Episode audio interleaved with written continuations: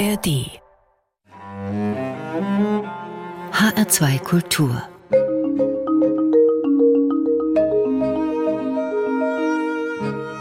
Doppelkopf mit Klaus Hofmeister und mein Gast ist heute der jüdische Theologe und Rabbiner Dr. Joshua Ahrens, 45 Jahre jung, gebürtig aus dem unterfränkischen Erlenbach am Main, etwas südlich von Aschaffenburg in Hessen, ist er bekannt als Rabbiner von Darmstadt, der er eine Zeit lang war. Und über die hessischen und deutschen Grenzen hinaus ist er eine der namhaften Persönlichkeiten im orthodoxen Judentum, die sich um den jüdisch-christlichen Dialog kümmern. Den gibt es eigentlich erst seit dem Zweiten Zweiten Weltkrieg, als viele Christen nach dem Holocaust das Erschrecken packte und man ahnte, wie tief ein jahrtausendealter christlicher Judenhass auch ein Treibsatz des rassischen Antisemitismus war, der Millionen Juden im Holocaust das Leben kostete. Darüber werden wir heute unter anderem reden. Herzlich willkommen, Rabbiner Ahrens. Ja, vielen Dank. Herr Rabbiner Arendt, Sie gehören zur orthodoxen Richtung des Judentums. Der Begriff orthodox weckt vielleicht bei dem einen oder anderen Vorstellungen von Juden in schwarzen Mänteln mit Schläfenlocken, wallendem Vollbart, aber Sie sitzen vor mir normal gekleidet, ohne diese äußeren Kennzeichen. Was bedeutet denn in Ihrer Tradition orthodox?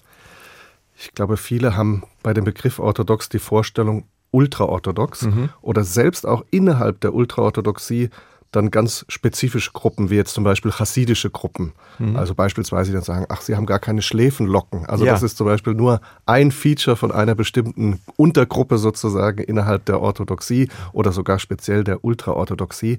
Das heißt also, die Orthodoxie ist sehr, sehr breit und auch kein monolither Block, mhm. wie auch insgesamt das Judentum ja kein ein monolither Block ist, sondern eben sehr divers tatsächlich.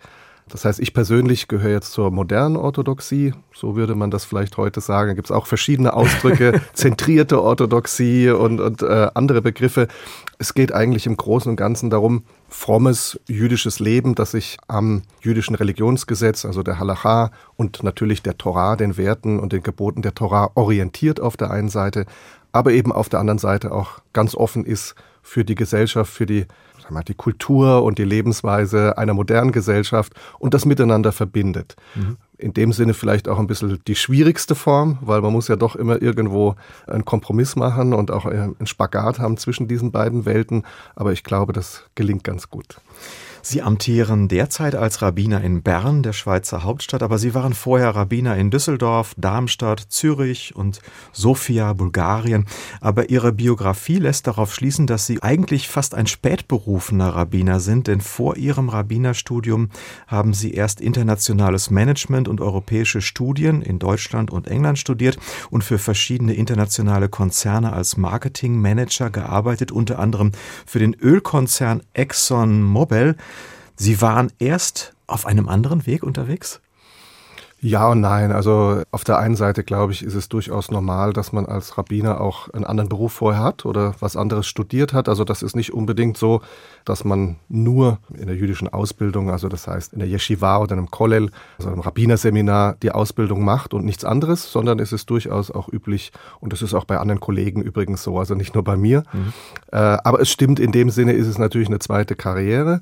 Ich bin jetzt auch nicht aus meinem alten Beruf heraus, weil es mir nicht gefallen hat, sondern irgendwann könnte man vielleicht sagen, wurde dann sozusagen das Hobby zum Beruf. Also das heißt, ich war überall, wo ich war, auch vorher als Marketingmanager gearbeitet hatte, war ich auch in den jüdischen Gemeinden aktiv, in verschiedenen Rollen im Ehrenamt. Und irgendwann habe ich gedacht, naja gut, dann kann ich es ja vielleicht mal weitermachen. Habe mich dann entschieden, so eine Art Gap Year oder Sabbatical zu machen in Israel, einfach mal ein Jahr zu studieren, äh, intensiv das Judentum und dann mich nochmal zu entscheiden und bin dann tatsächlich dabei geblieben. Also so mhm. war ungefähr die Entwicklung. Also Sie haben als Marketingmanager gearbeitet. Ähm, da gibt es ja diese Dinge, dass ein Marketingmanager mal so in Kürze darstellen können muss, was eigentlich so der USP ist, der Unique Selling Point von einem Produkt. Also sagen wir mal das wichtigste Verkaufsargument. Wenn Sie das jetzt mal aufs Judentum beziehen, Sie haben eine Minute Zeit, den Unique Selling Point des Judentums, Ihres Judentums zu sagen. Das ist tatsächlich schwierig, aber Sie sehen schon, also im Prinzip hat sich bei mir nicht viel verändert. Also das Marketing mache ich immer noch, diesmal tatsächlich jetzt für ein anderes Produkt in Anführungszeichen. Ich glaube, der Unique Selling Point ist tatsächlich der Mensch Ich bin davon überzeugt, dass der Mensch eine spirituelle Seite hat, dass er eine Seele hat und diese Seele sehnt sich nach der Verbindung zum Ursprung irgendwo, zum Schöpfer, in welcher Weise man vielleicht auch dieses Schöpfer definieren möchte. Und genau darum geht es eigentlich im Judentum oder wahrscheinlich eben auch in anderen Religionen, dass man diese Balance findet zwischen dem Hier und Jetzt, der physischen, materiellen Welt, in der ich lebe, aber eben auch dem spirituellen und dann eben der Verbindung sozusagen mit dem Ursprung, wo komme ich her und wo gehe ich hin. Das, glaube ich, äh, das bringt eben das Judentum oder wahrscheinlich eben auch andere Religionen. Es wäre ein noch nicht so richtig der Unique Selling Point des Judentums, sondern das wäre im Grunde ein Plädoyer für eine religiöse Existenz als Mensch. Ja, ich, ich glaube auch, es muss nicht jüdisch sein. Also wir sind ja keine missionarische Religion und äh, wir glauben ja an den Religionspluralismus. Das ist eigentlich ja in der Bibel so angelegt. Äh, bei der Geschichte des Turmbaus von Babel. Gott möchte verschiedene Völker, verschiedene Kulturen, verschiedene Sprachen, die sind ja symbolisch für die verschiedenen Kulturen. Und wenn es das gibt, muss es automatisch eigentlich verschiedene Zugänge und Verständnisse von Gott geben. Also von daher gibt es aus meiner Warte, und ich glaube, ich behaupte jetzt einfach mal aus der jüdischen Perspektive, kann es nicht nur eine Religion oder eine spirituelle Richtung geben, sondern es muss eben verschiedene geben. Aber wichtig, glaube ich, ist, es ist immer der Bezugspunkt zur selben Quelle, zum selben Gott. Gibt es denn sowas wie einen Wahrheitsanspruch im Judentum? Eben, ich glaube nicht. Also wir haben nicht den Anspruch, dass wir jetzt die absolute Wahrheit haben, sondern ich glaube, es ist eher etwas, wir sind ein Mosaikstein. Ja. Mhm. Es gibt äh, verschiedene Mosaiksteine und gemeinsam sind wir eben die Welt, die Menschheit, die sich nach dem einen Gott sehnt und die äh, dorthin arbeitet sozusagen in diese Richtung, aber jeder auf seine Weise. Mhm.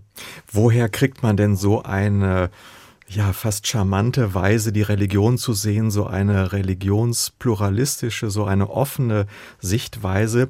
Bringen Sie das aus Ihrer Familie mit? Also bei mir in der Familie äh, ist traditionell, ist aber nicht sehr religiös. Also ich würde schon sagen, auf jeden Fall spirituell, aber auch ein bisschen auf eine andere Weise. Ich glaube, das ist auch sehr repräsentativ, sei es jetzt für die jüdische Gemeinde oder die Gesellschaft, in der wir leben. Die Religiosität, so wie wir es kennen, das äh, ist in der Defensive vielleicht oder ist erodiert etwas. Mhm. Gerade das, was mit Riten auch zu tun hat, also ritueller Ausdruck von Religion. Ich finde das persönlich sehr schade und ich glaube tatsächlich, da hat auch gerade das Judentum sehr, sehr viel zu bieten, mhm. weil es eben eine Religion ist, die ja nicht nur eben in der Synagoge praktiziert wird, einmal in der Woche, sondern das ist eine Religion, die einen ja ständig begleitet. Das heißt, sie ist auch im Alltag präsent, sie ist auch zu Hause präsent mit vielen kleinen Ritualen oder Segenssprüchen, die man immer wieder sagt und an die man sich immer wieder auch sozusagen ein bisschen orientiert.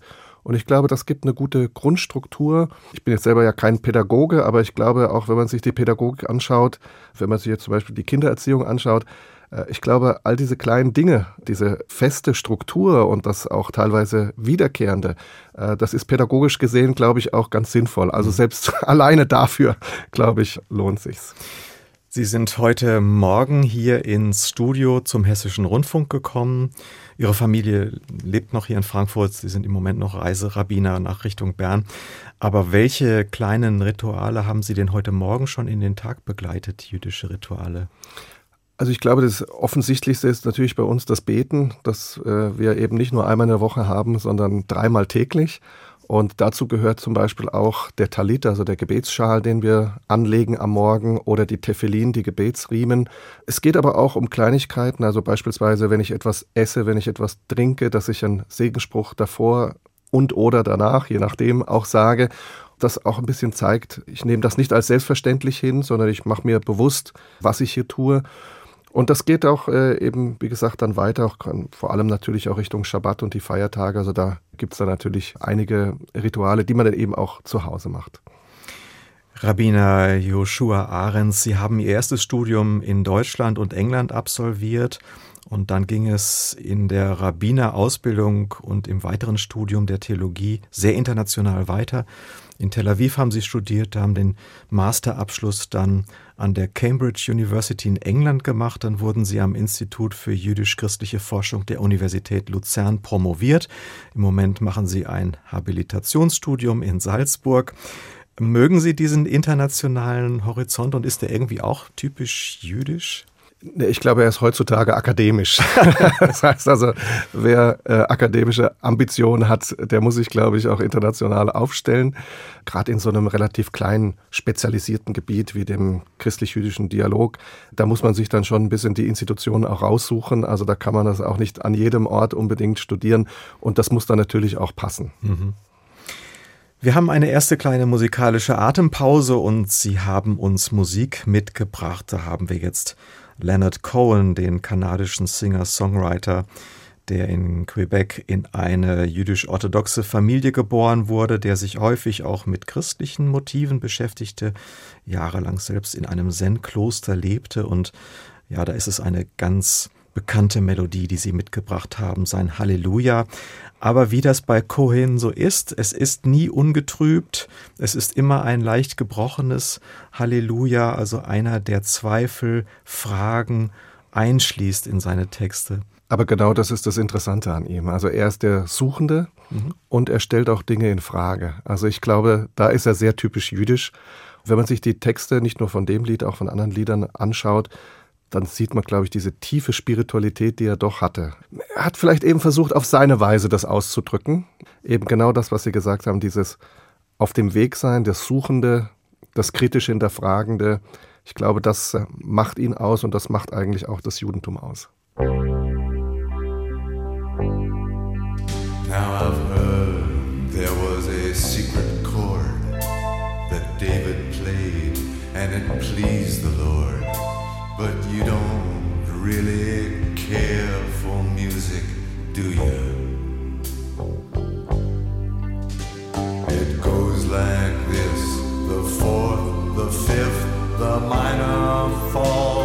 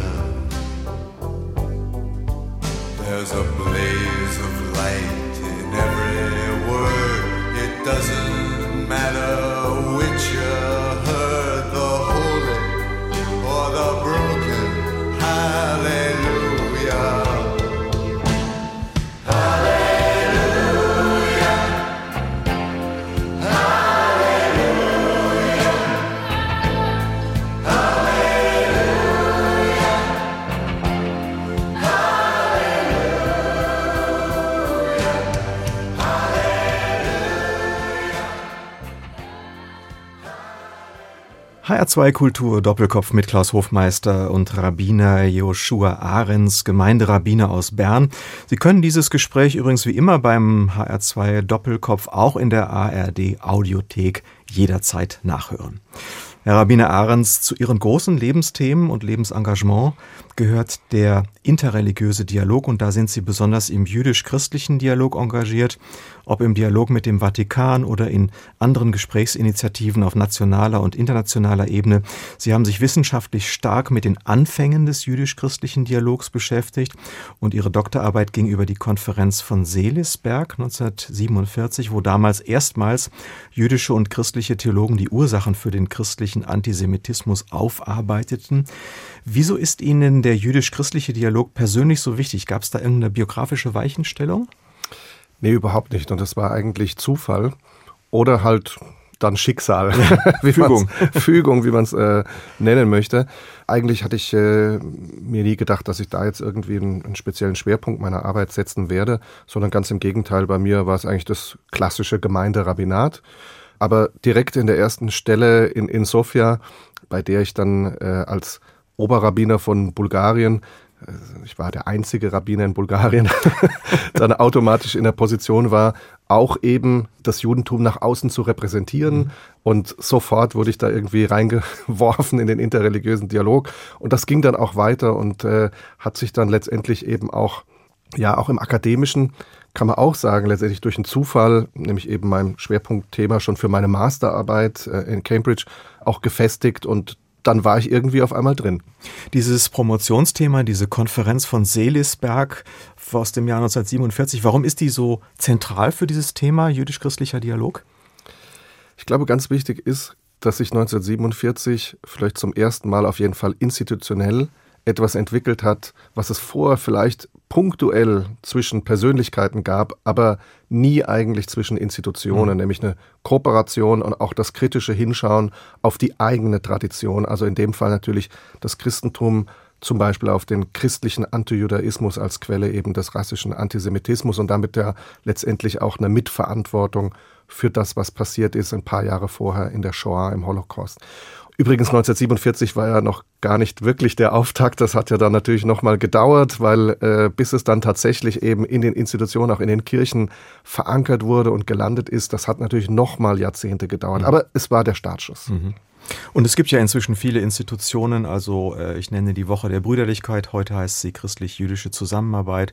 Es gibt die Gesellschaften für christlich-jüdische Zusammenarbeit überall in Deutschland. Also da war ein großer Kick-off, kann man fast schon sagen. Wie groß ist denn der Anteil der Christen am rassischen Antisemitismus? Ich glaube, man kann es so nicht sagen. Also mein Spezialgebiet mhm. war jetzt natürlich auch nicht speziell der Antisemitismus. Mhm. Ich glaube, da sind andere Forscher wahrscheinlich da äh, die geeigneten Ansprechpartner. Aber auf jeden Fall ist der Judenhass etwas, was halt tief verankert war, kann praktisch auch sagen, in der DNA der christlichen Gesellschaft. Also das war einfach Teil. Und das ist nicht nur theologischer Judenhass. Also das ist ein Teil. Ähm, das heißt also, sagen wir mal, solche Vorwürfe wie eben der, der Bund ist jetzt gekündigt. Das heißt, dass der Bund, das, Gottes, mit der Bund Gottes mit Israel ist, genau, ist überflüssig. Ist überflüssig. Die Kirche ist das neue Israel. Dann wurde es schon ein bisschen schwieriger mit der Passionsgeschichte. Also das heißt, die Juden als die Christus und damit natürlich Gottesmörder. Also da merkt man schon, das hat schon andere Ressentiments. Aber es geht sogar auch schon recht früh seit dem Mittelalter in einen ethnischen, also quasi rassischen Antisemitismus, kann man schon fast sagen, über. Nämlich durch Dinge wie äh, der Vorwurf der Brunnenvergiftung oder der Vorwurf, dass im Talmud irgendwelche satanischen Dinge stehen, dass angeblich Hostien geschändet äh, würden, dass äh, beispielsweise Kinder ermordet würden, rituell, um aus dem Blut die Matzah, also das ungesäuerte Brot für das Pessachfest zu backen. Das hat eigentlich nichts mehr mit Theologie zu tun, sondern hier geht es eigentlich schon in dieser Zeit, also schon seit langer Zeit eben in etwas anderes über. Und das ist einfach extrem fest verankert in der Gesellschaft.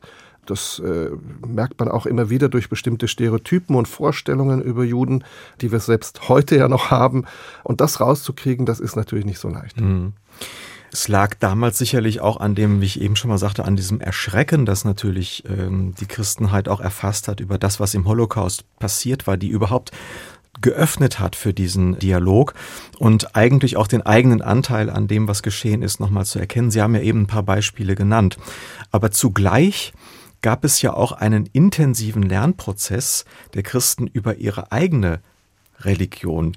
Denn Jesus war ja kein Christ, kann man sagen. Genau. Ja, ich glaube, das hat aber natürlich sehr lange gedauert. Also 1947 äh, mit der Konferenz von Selisberg, da wurde mal was angefangen. Aber letztendlich ist das auch wieder ein bisschen versandet und erst eigentlich in den 60er Jahren dann wurde der Faden wieder aufgenommen. Also man sieht, die Kirchen, die haben sich lange schwer damit getan und die haben erstmal gesagt, na Moment mal, wir sind ja eigentlich auch Opfer des Nationalsozialismus im weiteren Sinne. Also wir äh, haben ja damit nichts zu tun und äh, man muss sagen, letztendlich äh, in der katholischen Kirche bis heute gibt es keine ganz klare Aussage zur Mitschuld oder mindestens Mitverantwortung am Holocaust und am rassischen Antisemitismus. Also auch hier, glaube ich, da ist noch einiges aufzuarbeiten. Der Lerneffekt war, glaube ich, auch ganz unterschiedlich. Also ich merke, dass es gibt Kreise innerhalb der christlichen Kirchen, bei den Hauptamtlichen oder eben auch bei den Laien. Da gibt es einige, die da merken, oh, da steckt ganz viel Jüdisches eigentlich im Ursprung des Christentums drin. Nicht nur natürlich, dass Jesus selbst jüdisch war, ich glaube, das, äh, das ist bei jedem mittlerweile angekommen. Aber auch, was bedeutet das? Was sind da für Aussagen eben auch und Messages im Neuen Testament, die vielleicht auch falsch verstanden wurden? Aber das gefällt auch nicht jedem. Also ich glaube, sowieso die Mehrheit interessiert sich einfach nicht dafür, sondern die äh, interessiert sich einfach so für das Christentum, wie man es kennt. Oder viele, das höre ich durchaus auch, sind dem sogar sehr skeptisch gegenüber, weil sie sagen, also jetzt, jetzt soll da alles irgendwie über den Haufen geworfen werden, das geht ja auch nicht. In der katholischen Kirche gab es im Jahr 1965 eine Erklärung mit Namen Nostra Aetate, eine Weichenstellung im Verhältnis zu den Juden, stellte dieser Text dar. Und in der EKD gab es Vergleichbares zuletzt 2015 eine maßgebliche Kundgebung und zwei Punkte, die da in beiden Texten drin sind, ist einerseits also, dass der Bund Gottes mit Israel niemals aufgehoben wurde, also dass man diese Erbschaftstheorie, dass die Christen im Grunde jetzt diesen Bund geerbt haben, aufgegeben hat. Und das andere ist, dass es da immer eine Absage an die Judenmission gibt. Was bedeuten diese Erklärungen und sind sie für Sie schon ausreichend? Ich glaube, grundsätzlich sind diese Erklärungen im Prinzip ausreichend. Es geht ja nur darum, das auch weiter zu entwickeln und vor allem zu implementieren. Das heißt also, dass es tatsächlich bei den Kirchenmitgliedern, bei den einfachen Christinnen und Christen auch ankommt. Weil ich glaube, also wenn ich jetzt vom, vom deutschsprachigen Raum äh, spreche, die evangelischen Kirchen und eben auch die katholische Kirche ist im Prinzip institutionell da richtig aufgestellt. Die antijüdische Theologie, das wurde auch revidiert. Also da äh, ist fast Revolutionäres tatsächlich passiert in den letzten Jahrzehnten. Das ist alles in Ordnung. Aber die Frage ist, wie weit trifft das tatsächlich oder wird das runtergetriggert? Erstmal auf die Multiplikatoren, das heißt also auf Pfarrerinnen, auf Pfarrer, auf Religionslehrer und dann eben im nächsten Schritt tatsächlich auch in Anführungszeichen äh, bis zum einfachen mhm. Kirchenvolk. Und ich glaube, das ist noch ein langer Weg. Auf der anderen Seite muss man auch äh, vielleicht zugestehen, etwas, was über Jahrhunderte gewachsen ist, das in ein paar Jahrzehnten ändern zu wollen, ist natürlich auch eine Riesenherausforderung, wird so schnell nicht gehen. Aber ich hoffe natürlich, dass das weitergeht. Und da gibt es natürlich immer ein bisschen die Gefahr, ist das vielleicht nur mal Modeerscheinung oder irgendwann wird man dem auch überdrüssig? Ja, also da muss man ein bisschen am Ball bleiben. Mhm. Joshua Ahrens, Gemeinderabbiner aus Bern, ist zu Gast hier im HR2 Kultur Doppelkopf. Eine nächste Musik, die Sie uns mitgebracht haben, ist von dem israelischen Sänger, Songwriter, Musiker und Maler Yehuda Polika. Und es heißt Ashes and Dust. Das ist zu Deutsch Asche und Staub. Im Grunde so eine sehr elegische Klage, so habe ich es hab gehört, über eine Totenwelt ohne Gott, kann man sagen, über Einsamkeit. Und da gibt es diesen Satz drin, die Ewigkeit ist nur Asche und Staub, es bleibt nur Asche das Lied ist ja mit seiner Verarbeitung seiner Familiengeschichte. Das heißt, er kommt ja aus einer Familie von Holocaust-Überlebenden, seine Eltern, und äh, viele in der Familie wurden aber umgebracht. Also die Eltern kamen aus Thessaloniki, aus, aus Griechenland. Das verarbeitet er eben in seiner Musik äh, oder in seiner Kunst allgemein. Und ich finde das unglaublich stark.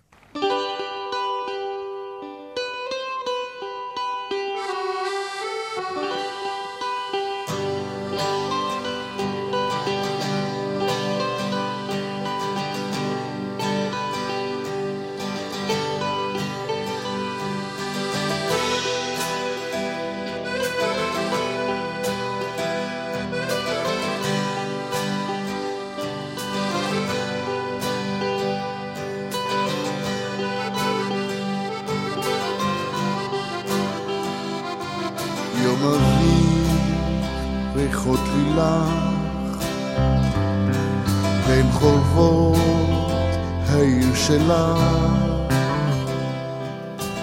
יום יפה לדור בנהר, בתוכי הלב נשבר.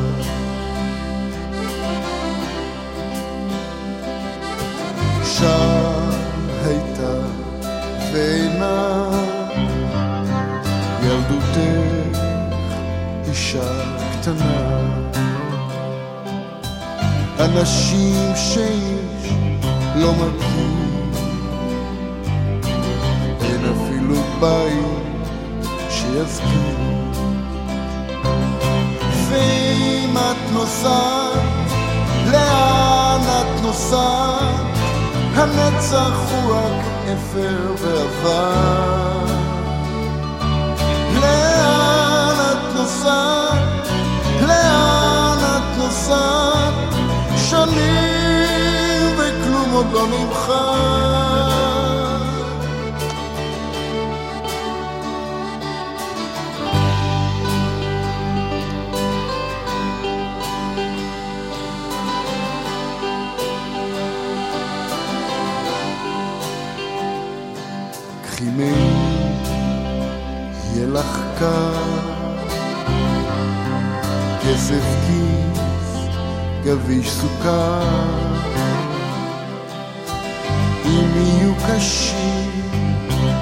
הימים, תיזכרי בי לפעמים.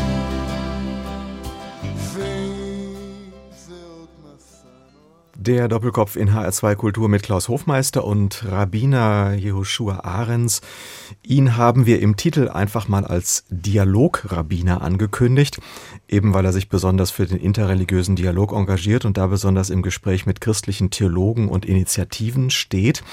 Herr Ahrens, Unterm Strich kann man ja sagen, in den acht Jahrzehnten seit dem Zweiten Weltkrieg gab es auf Seiten der christlichen Kirchen und der christlichen Theologie eine komplette Neuorientierung bezüglich ihres Verhältnisses zu den Juden. Das ist sicher eine Frucht des jüdisch-christlichen Dialoges. Aber die Frage ist ja, wie sehen eigentlich Juden das Christentum? Das Christentum, diese kleine jüdische Sekte, die da vor 2000 Jahren entstand und später zur größten Weltreligion aufstieg. Sie haben stark vorangetrieben, dass die orthodoxe Theologie sich dazu einmal grundsätzlicher auch äußert. 2015 erschien dann maßgeblich von Ihnen mit initiiert die jüdische Erklärung unter dem Titel Den Willen unseres Vaters im Himmel tun. Wie stehen Sie denn damit zum Christentum? Ist das Christentum im Grunde ein Irrtum der Religionsgeschichte? Also das kann ich schon mal verneinen. Das ist dann äh, jetzt die einfache Sache. äh, die jüdische oder auch speziell auch rabbinische Perspektive auf das Christentum, die ist tatsächlich da schon etwas komplexer. Äh, das ist jetzt übrigens auch Thema meiner Habilitation, äh, nämlich eben, gibt es so etwas wie eine jüdische Theologie des Christentums und wenn ja, was sind eigentlich die rabbinischen äh, Perspektiven? Und man sieht da, das ist sehr vielfältig tatsächlich. Aber ich glaube, es gibt so kann man es vielleicht sagen, einen roten Faden, nämlich dass doch die meisten Rabbiner äh, an unterschiedlichen Orten, zu unterschiedlichen Zeiten, aber vielleicht eben gerade auch seit der Moderne und dann seit der Zeit der Aufklärung und der Emanzipation sehr positiv über das Christentum oder auch christliche Figuren, also sei es Jesus, sei es Paulus, gesprochen haben, immer wieder die Verbindung auch gemacht haben zwischen der jüdischen Tradition, sozusagen der jüdischen Wurzel mhm. und der daraus später sich entwickelten christlichen Tradition. Ähm, und ja, dass sie auch gesagt haben, also das Christentum ist ganz klar eine anerkannte Religion, eben kein Zufall, kein mhm. Irrtum, sondern Teil Gottes Plan in dieser Welt. Und es steckt ja eben ganz viel Judentum drin im Christentum. Also im Grunde ist natürlich mit dem Aufstieg des Christentums sind ja auch zentrale Werte des Judentums im Grunde universalisiert, auch weltweit nochmal auch anders bekannt gemacht worden. Dass natürlich unsere jüdische Bibel, der Tanach, als sogenanntes Altes Testament ja kanonisiert wurde, auch im Christentum. Äh, das ist ja natürlich eine, eine starke Sache. Das kriegt man ja als, als äh, Quellentext, als Urtext sozusagen, kriegt man das ja auch nicht raus. Also wurde und wird ja immer mal wieder versucht ja. auf christlicher Seite, aber das geht nicht. Das heißt also, die Grundwerte und die grundlegenden Elemente sozusagen auch der, der jüdischen Tradition sind damit auch tradiert und kanonisiert äh, und damit ja auch eben theologisch in der Lehre, der christlichen Lehre verankert. Es gibt in diesem Papier, das Sie mitverantwortet haben, wo Juden also ihre, ihr Verhältnis zum Christentum erklären, Formulierungen wie zum Beispiel, das Christentum sei ein Geschenk an die Völker. Also das sagen jüdische Theologen. Kann man das uneingeschränkt so formulieren oder gibt es da subkutan dann doch auch noch Reserven, die da so bleiben? Ich glaube, man kann es schon so formulieren und es gibt, äh, ich denke, wir können das so selbstbewusst auch sagen, weil es da tatsächlich von äh, sehr namhaften äh, jüdischen Autoritäten, Rabbinern, wie zum Beispiel Rabbiner Jakob Emden, der in Hamburg und Altona im 18. Jahrhundert Rabbiner war, eine ganz wichtige Persönlichkeit seiner Zeit, aber auch heute noch stark rezipiert in verschiedener Weise. Also der hat etwas gesagt, das geht vielleicht sogar noch darüber hinaus. Er hat eben gesagt, das, was wir heute die westliche Tradition nennen, die westliche Kultur, also das heißt, die römisch-griechische Kultur, war eigentlich mit ihrem Götzendienst, mit ihrem Heidenkult äh, auch ethisch, moralisch letztendlich am Ende. Und Jesus und seine Nachfolger haben es eben geschafft, die Werte aus dem Judentum herüberzunehmen und eben den Völkern zu schenken, daher mhm. auch eben das Wort Geschenk, dieser, dieser Ausdruck, damit eben den Götzendienst zu vernichten und mit ethisch-moralischen Grundwerten zu ersetzen. Äh, und das, das klingt so banal, aber ich glaube, das ist eben letztendlich eben eine Riesenleistung. Und wie stellt sich das Verhältnis aus jüdischer Sicht heute dar? Ähm, Sie streben eine Partnerschaft an. Sie sagen, Christen und Juden sollen zusammenarbeiten als Partner. Aber mit welchem Ziel? Also vielleicht auch die Partnerschaft möchte ich auch mhm. gerne erklären, weil ich glaube, es ist auch die Frage, was ist überhaupt Dialog? Und da gibt es auch verschiedene Ansätze. Dass manchmal Dialog so verstanden wird, wir geben ein bisschen was von unserer Wahrheit, ihr gebt ein bisschen was von eurer Wahrheit und dann treffen wir uns irgendwo in der Mitte und dann mixen wir irgendwas Schönes zusammen und machen da irgendwie einen Gottesdienst draus und halten Händchen und singen Halleluja. Aber das ist eben nicht der Dialog. Dialog bedeutet, dass wir aus der eigenen Tradition heraus die andere Religion anerkennen und würdigen und respektieren und zu versuchen auf der einen Seite auch, das ist vielleicht ein theologischer Dialog, ja, das heißt also nicht eine gemeinsame Theologie machen, sondern zu verstehen, wo steht jetzt eigentlich der andere, was ist sein theologischer Ansatz, was bedeutet das für ihn und dann eben auch gleichzeitig zu versuchen, was ist jetzt unser theologischer Ansatz, was möchten wir hier. Ähm, und dieses Verständnis, glaube ich, das bringt uns eben zusammen und gerade diese Unterschiede und diese verschiedenen Perspektiven ist ja das, was bereichernd ist. Und was ich auch übrigens persönlich, was für mich interessant ist, weil äh, mein Judentum hat sich auch geändert durch die christliche Perspektive. Mhm. Wir werden da auch äh, beeinflusst in, in dieser Art und Weise. Die ursprüngliche Frage war aber, oh, ähm, mit welchem Ziel? Also wenn Sie ah. partnerschaftlich zusammenarbeiten, was ist genau. denn so Ihr Ziel? Das Ziel ist letztendlich eine bessere Welt. Also man kann natürlich sagen, die Erlösung der Welt, ja, man kann sagen, äh, das Reich Gottes hier auf Erden. Ich würde jetzt einfach mal sagen, dass wir eine bessere Welt an unsere Kinder und, und Enkelkinder äh, weitergeben, als wir sie bekommen haben. Ich glaube, das ist das Grundziel. Sie haben eben gesagt, äh, mitarbeiten für die Erlösung der Welt. Ich dachte immer, das Judentum ist gar nicht missionarisch. Es geht ihnen gar nicht darum, Menschen davon zu überzeugen, dass das Judentum toll ist, weil man ist im Judentum aufgrund der Jüdischkeit seiner Mutter oder eben auch nicht. Aber das, was Sie jetzt eben formulieren, sozusagen, Sie wollen die Erlösung der Welt oder Sie wollen eben für diese Welt arbeiten, das hat schon auch, finde ich, einen missionarischen Sound. Ja, wir haben ja auch einen Missionsauftrag, aber eben nicht die Welt davon zu überzeugen, dass alle jüdisch werden, sondern wir sollen ja ein Licht für die Völker sein. Wir sollen ja ein heiliges Volk von Priestern sein. Jetzt muss man natürlich sagen, also das, äh, da haben wir auch selbst, glaube ich, noch einiges zu tun, da sind wir noch nicht. Ähm, aber das bedeutet, wir haben eben auch einen universalen Auftrag. Das heißt also, der Partikularismus und der Universalismus, die gehen eben bei uns Hand in Hand. Und letztendlich kann man sagen, die Erlösung der Menschheit äh, liegt auch an der Heilsgeschichte der Juden. Ja, also so kann man es vielleicht mal in einem Satz äh, ganz platt formulieren. Ähm, das ist letztendlich auch schon die Geschichte des Sinai-Bundes, also als Gott uns die Torah offenbart hat am Berg Sinai, wo man eben sieht, er, er erwählt ein Volk, aber er meint von Anfang an die ganze Menschheit. Äh, aber dieses eine Volk hat eben eine spezielle Aufgabe auch in der Welt, nämlich eben Gott und, und seine Botschaft, äh, seine Werte in der Welt zu verbreiten. Also das haben wir schon. Aber das bedeutet eben nicht, dass alle jüdisch werden müssen, sondern ganz im Gegenteil eben Christinnen und Christen oder auch Muslime äh, sind da eben die Partner. Und äh, sie haben auch auf der Basis dieselben ethisch-moralischen Werte, die als Grundlage uns als Menschheit verbindet. Egal mit welchem Hintergrund, also muss nicht mal religiös sein, äh, meines Erachtens. Wir nennen das eben die sieben noachidischen Gebote, also aus der Noach-Geschichte mit dem Regenbogen. Ich denke, viele Menschen kennen die Geschichte. Äh, da macht ja auch Gott einen Bund mit der Menschheit, und zwar eben mit der gesamten Menschheit, mit Noah und seinen Nachkommen, aus der ja alle Menschen äh, letztendlich dann äh, die äh, abstammend sind. Und von daher betrifft es eben nicht nur uns Juden. Joshua Ahrens, Rabbiner aus Bern, zu Gast im HR2 Kultur Doppelkopf. Und die nächste Musik, die Sie mitgebracht haben, ist von Naomi Shemai, Jerusalem of Gold. Das ist ein Song, der entstand nach dem Sechstagekrieg 1967 und der Wiedervereinigung Jerusalems. Ist so die heimliche Nationalhymne Israels. Viele werden die Melodie kennen. Thema ist die Sehnsucht im Volk Israel nach Jerusalem auch aus dem Exil heraus. Ist diese Sehnsucht etwas, was Juden in aller Welt empfinden, auch Sie? Also ich würde jetzt nicht äh, sagen, dass das alle so empfinden, aber ja, es ist ganz zentral. Also das Land Israel, ich rede jetzt mal nicht vom politischen Staat Israel, aber das Land Israel ist ganz zentral im Judentum. Das ist, äh, begründet sich auch schon biblisch, spirituell natürlich, äh, für mich jetzt auch ganz persönlich.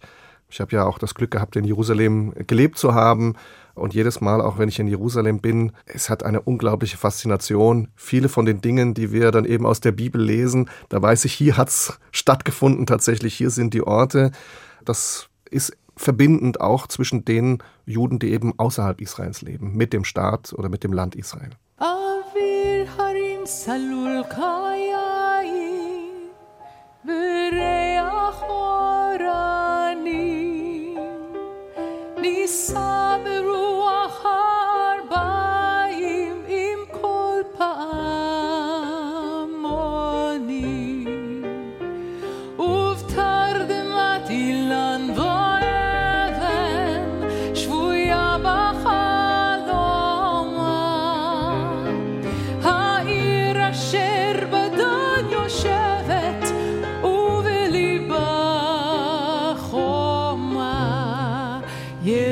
Yerushalayim shel zahav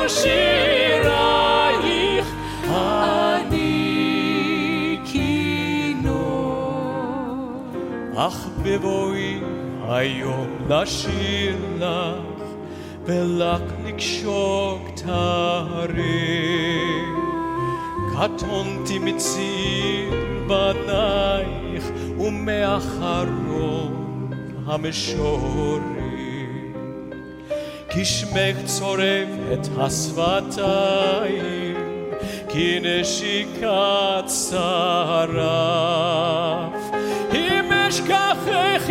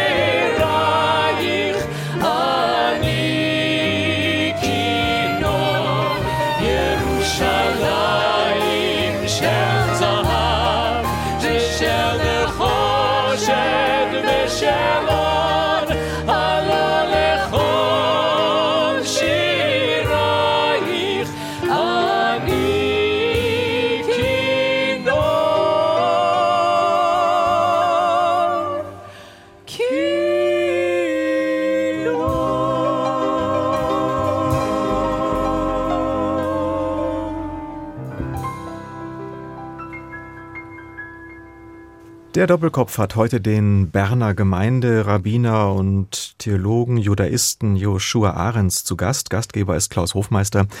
Herr Rabbiner Ahrens, für die Judenheit weltweit bedeutet der 7. Oktober 2023 mit dem Terrorangriff der Hamas auf jüdische Menschen in Israel einen Einschnitt. Es ist nicht nur der Beginn des Gaza-Krieges, sondern für viele Juden auch das Aufstehen einer wichtigen Frage, einer zentralen Frage, wo kann ich denn überhaupt noch sicher leben? Wie erleben Sie diese persönlich diese neue Welt nach dem 7. Oktober?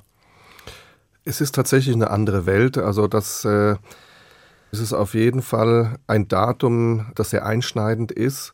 Eben nicht nur für Israel, weil es durchaus auch nochmal die Existenz oder die, das Selbstverständnis von Israel als einem sicheren Ort für Juden in Frage stellt, auf der einen Seite, aber eben auf der anderen Seite leider auch eben, wie Sie schon gesagt haben, die Frage stellt, wo kann man überhaupt noch sicher leben als Jude? Wo sollen wir überhaupt hin? Hm. Weil eben tatsächlich der Antisemitismus vielleicht an sich nicht zugenommen hat, das glaube ich nicht, aber der Ausdruck, der ist natürlich stark gestiegen und das macht uns natürlich schon Sorge. Mhm, gerade auch in den Gemeinden. Hm, haben Sie Erlebnisse in den letzten Wochen und Monaten, die zeigen, dass da auch eine neue Intensität, Schärfe drin ist jetzt?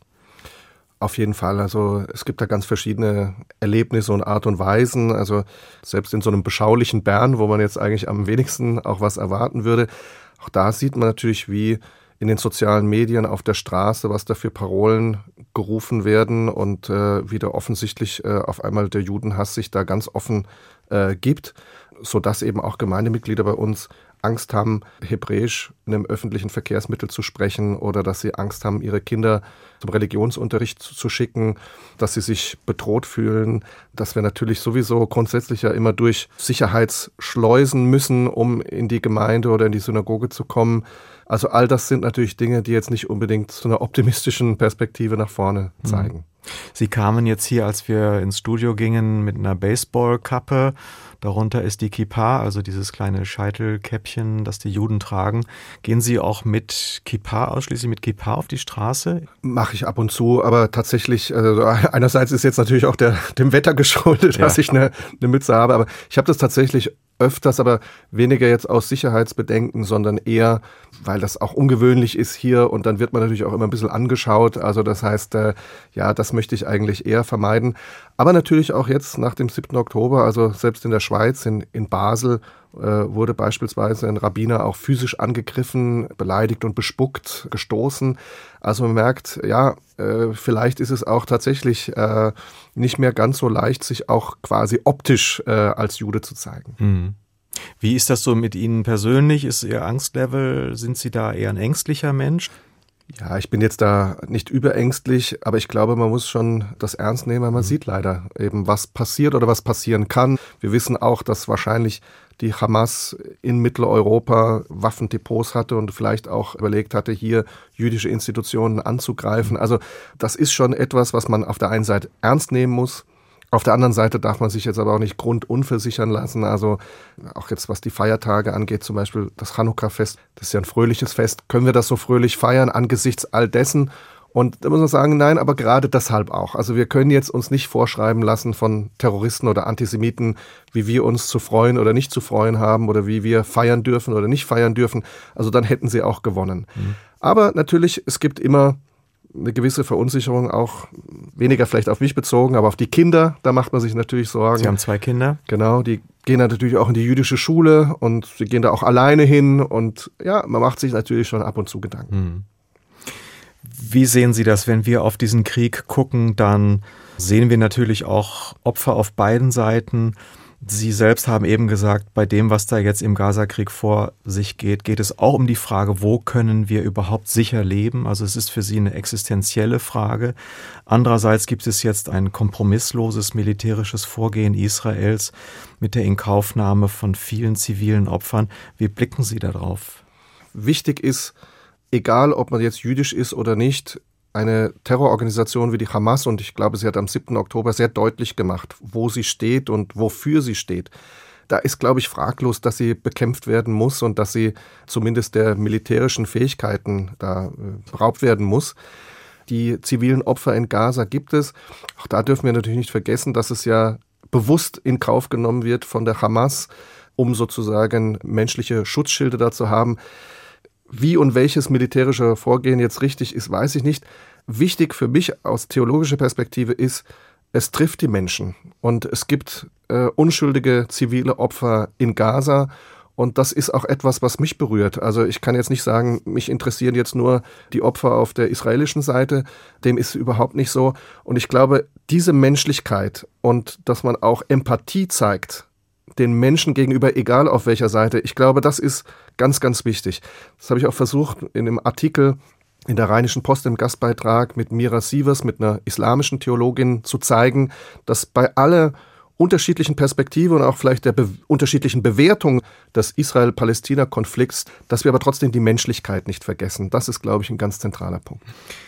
Schauen wir mal einen Moment noch auf Ihren Dienst als Gemeinderabbiner. Sie sind in Bern jetzt sicherlich sehr stark gefordert durch einfach die Umstände des Lebens nach dem 7. Oktober, auch durch die Ängste, die da sind.